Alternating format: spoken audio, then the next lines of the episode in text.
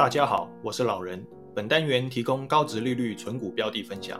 投资的本质是让全世界一流的企业家为你工作。如果你平时没有时间看盘研究，但认同上述长期投资的理念，欢迎继续往下看。今天要跟大家分享的个股是股票代号六一二一的新普科技。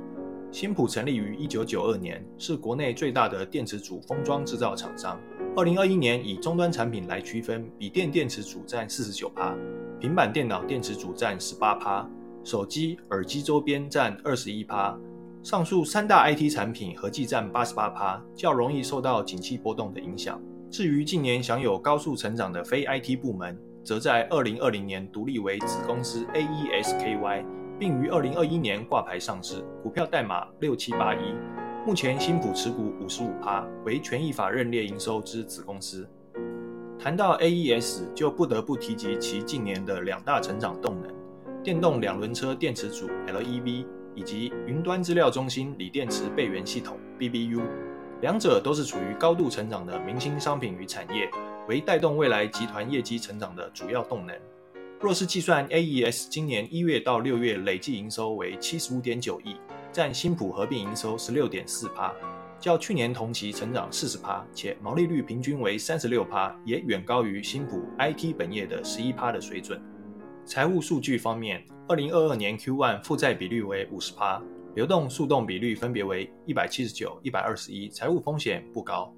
获利方面，近五年与近十年平均 ROE 分别为十七点五趴、十七点一趴，获利能力良好且稳健。股利政策方面，公司已连续二十三年配发股利，合计发放现金股利一百七十四点二元。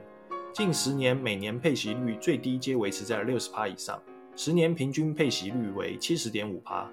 二零二一年因子公司 AES 独立上市，配息率更一举拉高至七十五点四趴。目前新普在手现金有一百八十七亿台币，约为股本十倍。资产负债表中未分配盈余更高达两百二十四亿，两者皆仍在快速攀升中。因此，我们可以合理预期，展望可见未来，新普的配息政策应可维持在七成以上的水准。展望二零二二年，本业 IT 部门无论桌机、手机、平板电脑，由于疫情红利消失，民众外出消费比例增加。目前市场多预估较去年衰退一成左右，然而非 IT 部门则仍处于高度成长，年增率维持在四十趴左右的水准。在此消彼长加总下，目前市场对新普二零二二年的 EPS 估值多落在三十五元上下，与去年相比约略持平。以此推算，二零二二年度可能配发的现金股息应与去年相当，试算值利率接近十一趴。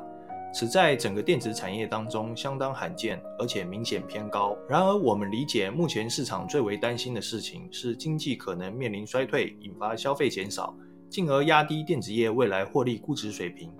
因此，在推算未来获利时，必须较为保守。根据上述 IT 与非 IT 部门的营收比重，我们假设未来 IT 部门衰退两成，非 IT 部门较目前持平。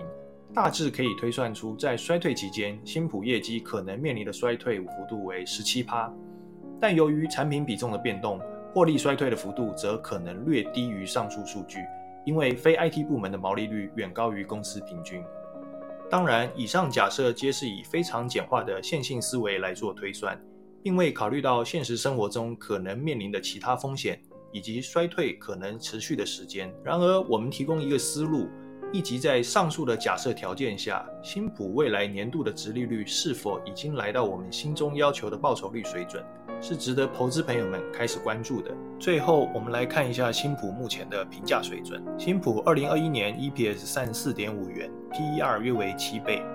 目前每股净值一百八十八元，其中每股现金高达一百零一元，PBR 约为一点三倍。从二零零六年至二零二二年近十七年的历史数据来看，目前处在最低水准，并且持续创造历史数据中。想，一个企业到一个做到一个程度的时候，啊，就如果不改变它，这个企业就会走向走下一个往下走，啊，会到到最后很 close 掉。这是一个经营者很重要的一个观念。长期而言，我想我们可以这么理解新普这间公司：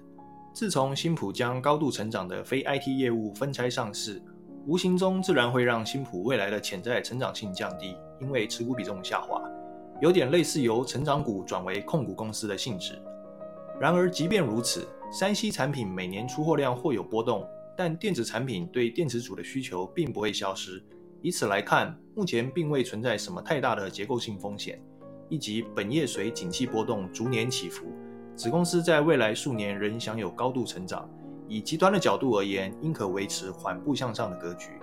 因此，倘若我们若不要以成长股的角度来看新普，而是以公司长期获利、配息能力，搭配上述持有的高额现金水位来看的话，我认为在合适的价位切入，并且长期持有，亦不失为一个良好的防御型存股标的。以上就是今天的老人存股，希望以上的内容符合您的需要。另外，若是喜欢本单元，亦请不吝订阅分享。我们下次再见。